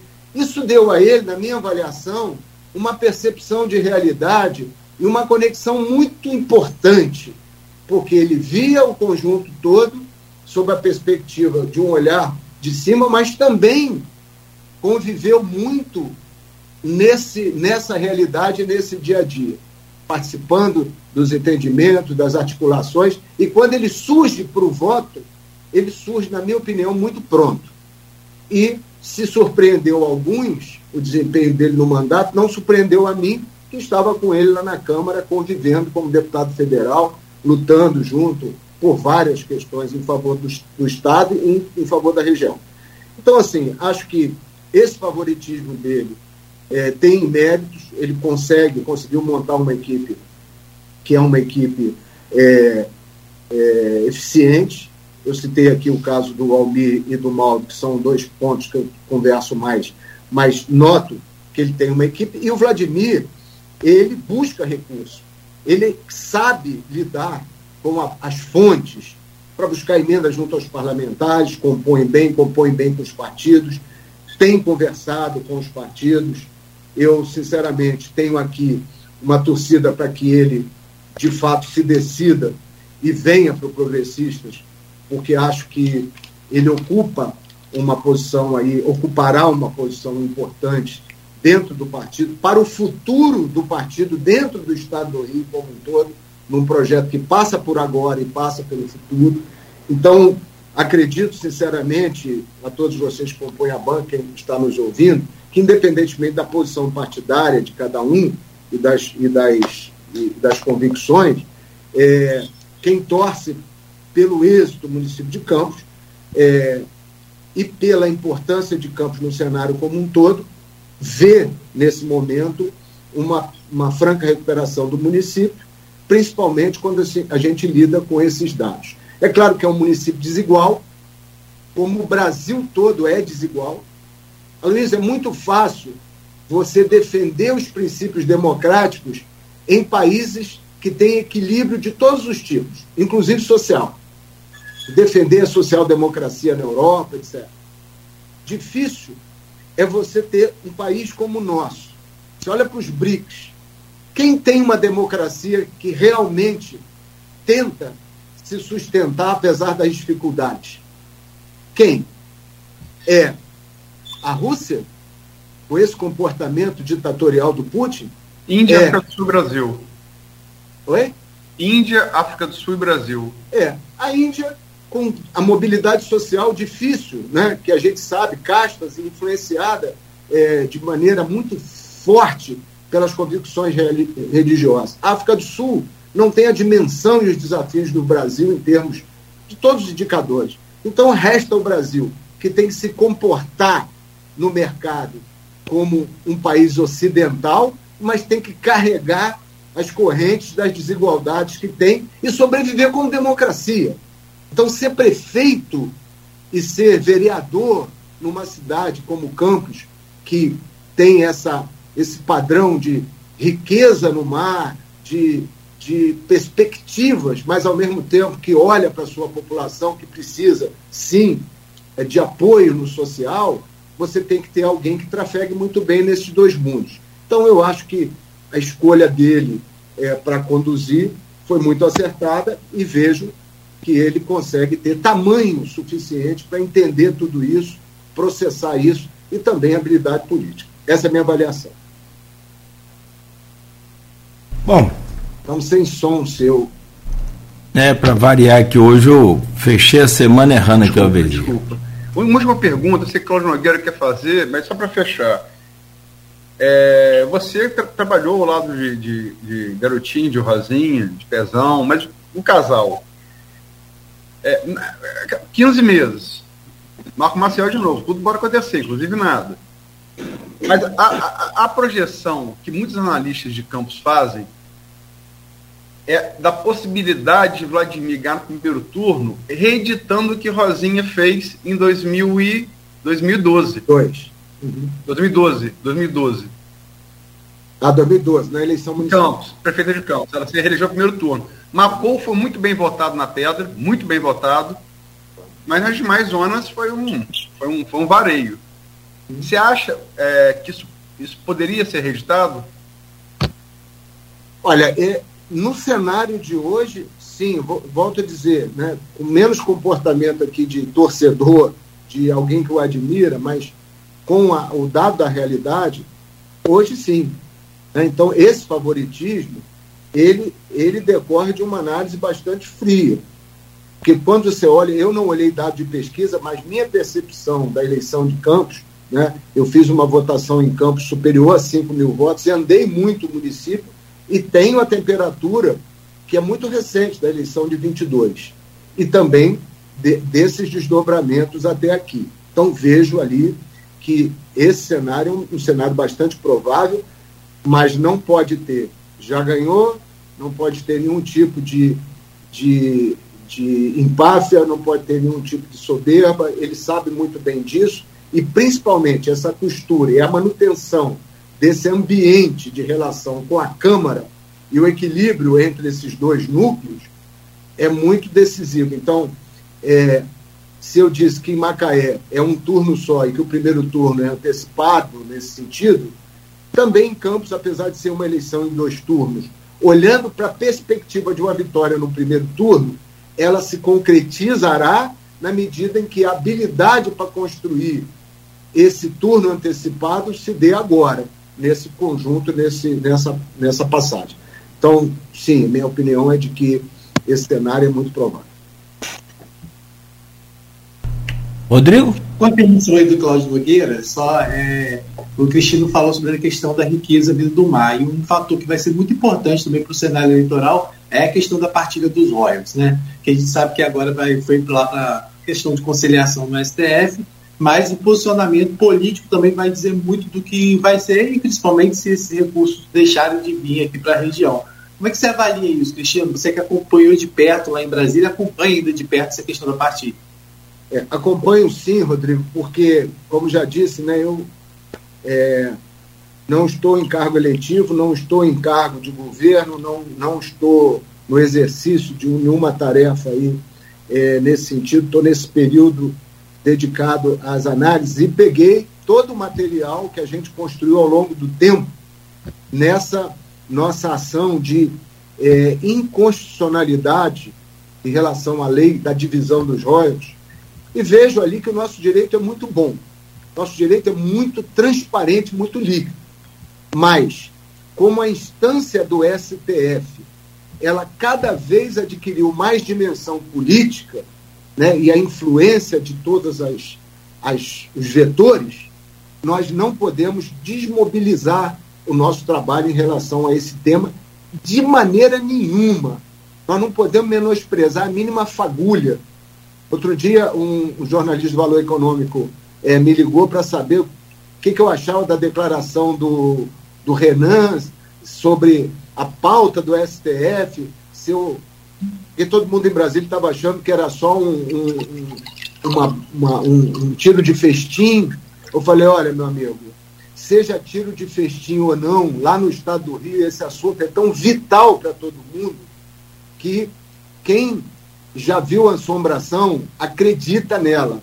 Então, nós já vimos o que, que representa a catástrofe de não ter dinheiro para pagar a folha dos servidores, dos professores, do, da saúde, da segurança pública. Eu mesmo tive que ir para dentro do governo num momento muito difícil, enfrentando black bloc, bomba, cachorro na Alerj para aprovar um plano de recuperação fiscal. Então aprendi que com isso não se brinca. Embora outros estados agora sejam produtores de petróleo no Nordeste, né? outros, a fronteira equatorial vai fazer com que muita gente do Norte e do Nordeste reflita se há uma boa ideia sair por aí despejando royalties, minúsculos royalties, em milhares de municípios, sem concentrar isso nos municípios que realmente têm impacto, é, sofrem os impactos.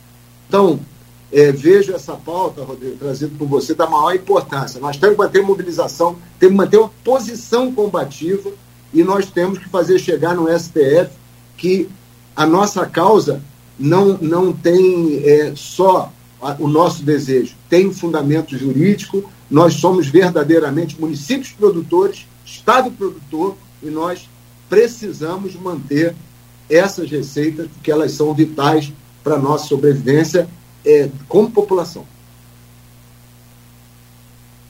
Muito bem, 95.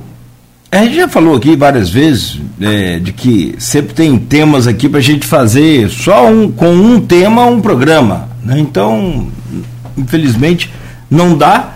Né? Por hoje já são 9 e 5, nosso horário avançou.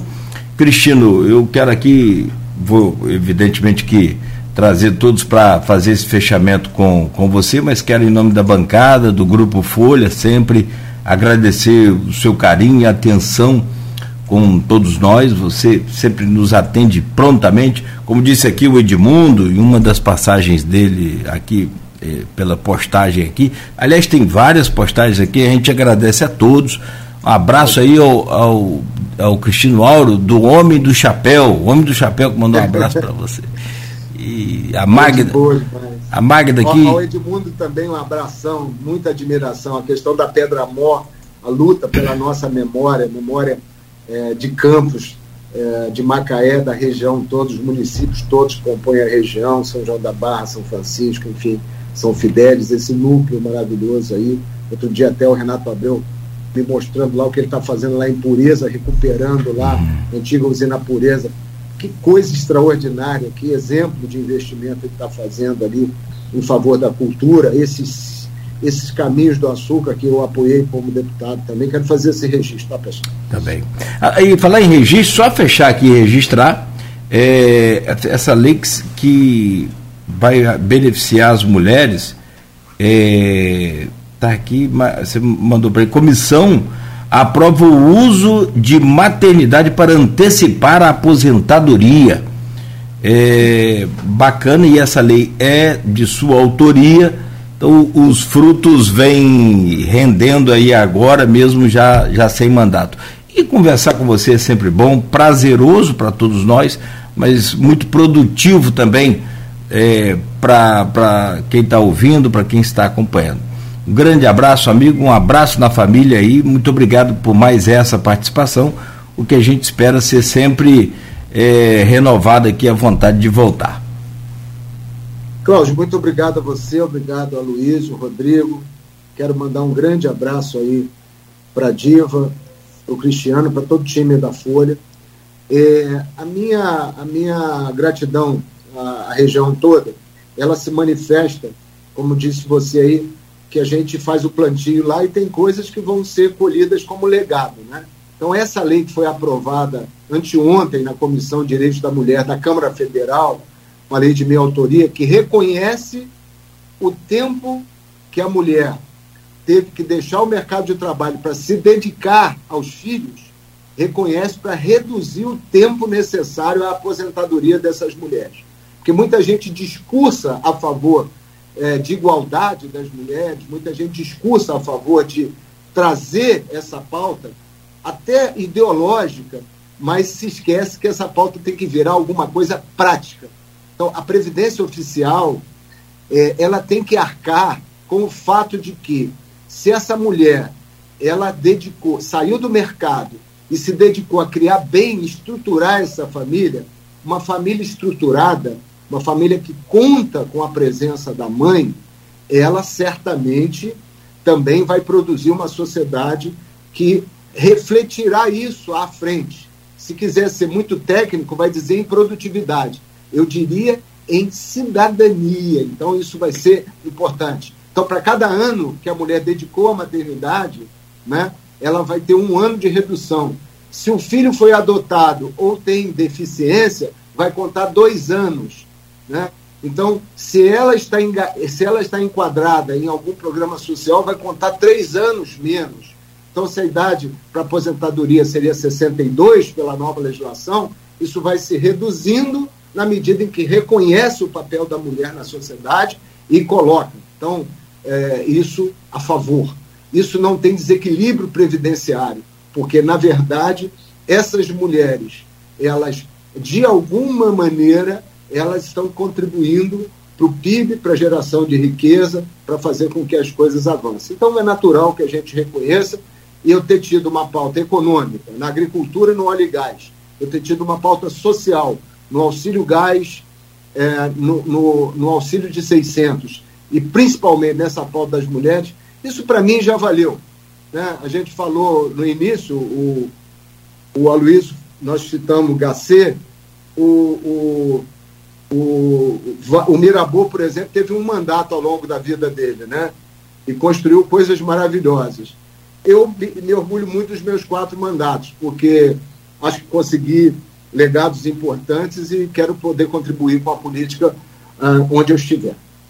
Um abraço grande. Pessoal. Perfeito. Deixa eu trazer o Rodrigo aqui para se despedir também e fechar e agradecer a sua presença, Rodrigo. Não, eu que agradeço a companhia, a sua companhia, a companhia do Aloysio, agradecer especialmente ao Cristino e todo mundo que ficou com a gente né, nessa entrevista, que amanhã, como a Aloysio já adiantou, vai ter parte dela reproduzida nas páginas da Folha. É, mas agradeço mais uma vez o Cristino por todo o serviço prestado né, e, acima de tudo, pelas informações que. a contribuição que ele deu hoje para a gente aqui. Perfeito. Obrigado, pessoal. Aloysio, com você também, para a gente fechar, bom dia, muito obrigado aí por hoje e pela semana produtiva que tivemos. É, agradecer a vocês, a você Nogueira, Rodrigo, Beto na técnica, agradecer sobretudo ao ouvinte, telespectador e ao Cristiano pela entrevista. Posso falar porque eu tenho, eu tenho por hábito, eu acho que é justo com quem me ouve, com quem me vê, com quem me lê, saber que tipo de indivíduo político eu sou. Ainda que a minha opção não vá influenciar um milímetro na minha atuação profissional. Né? Declarei voto em Cristiano, a, a deputado federal, e orgulho de tê-lo feito. E não sou conhecido por rasgar cedo, muito pelo contrário. Mas acho que perdeu mais Norte, Noroeste Fluminense, o Estado, do que Cristiano na última eleição. Obrigado, Cristiano. Muito obrigado, Luiz. Obrigado. Sou muito orgulhoso de ter merecido teu voto, mas principalmente contar com a tua amizade e respeito, o que é recíproco. Abração. Abraço, Cristiano, mais uma vez. Obrigado. E amanhã. Obrigado, amigos. Valeu. Um abraço a todos. Um abraço ao nosso ouvinte. Valeu, valeu. Então, amanhã, bem cedo, nas bancas, edição do jornal Folha da Manhã impresso, também nas casas dos assinantes. E a você que nos acompanhou até aqui, muito obrigado, obrigado pela audiência hoje e sempre. Continue ligado, continue na Folha FM. Luiz, bom final de semana e até breve. Valeu. Você... Obrigado, Nogueira. Semana que vem, a, semana que vem a, a bancada fica mais esteticamente mais bonita. Tem, tem dois, dois galães, né? Tem o garoto Gruçaí. Garoto Gruçaí, garoto e tal. Aí fechou. É. A audiência é maciça. É. Bom, 9 e 13. Vamos parar por aqui que estamos no ar ainda. É. é. Para não ter. Boa é, sorte a vocês. Bom, é, é, é, excelente trabalho, tá? Tá bom. Obrigado aí, Obrigado. você. Valeu, Obrigado. valeu, Luiz. Obrigado. só reforçando aí, só para dizer que na Folha 1 a gente está o tempo todo atualizando, daqui a pouco tem flash, mas a gente tem lá um acidente que é. tem na 28 de março, exatamente naquele cruzamento que o Godard falou com a gente recentemente, Sim. onde foi feita a troca de semáforos e infelizmente ocasionou a morte de um sargento da Polícia Militar. Né? E lá na Folha 1 a gente tem inclusive um vídeo do momento do acidente. Eita, então, tô vendo aqui agora. Aí, é, ficar ligado lá também na Folha 1, que daqui a pouco entra com flash direto para a programação. É, desejar, desejar os pesos à família. É, Isso. Lamentável. Meu Deus. E, bom, terrível. Essa 28 de março, o pessoal às vezes esquece aí, né? Tá boa, tá lisinha, asfalto novo, mas tem que ter cuidado. Gente, bom final de semana para quem nos acompanhou até aqui com o Folha no Ar e para quem vai continuar ligado claro, bom final de semana também, mas ouvindo a Folha FM. A gente volta segunda-feira, oferecimento de Proteus, Unimed Campos, Laboratório Plínio Bacelar e Vacina Plínio Bacelar.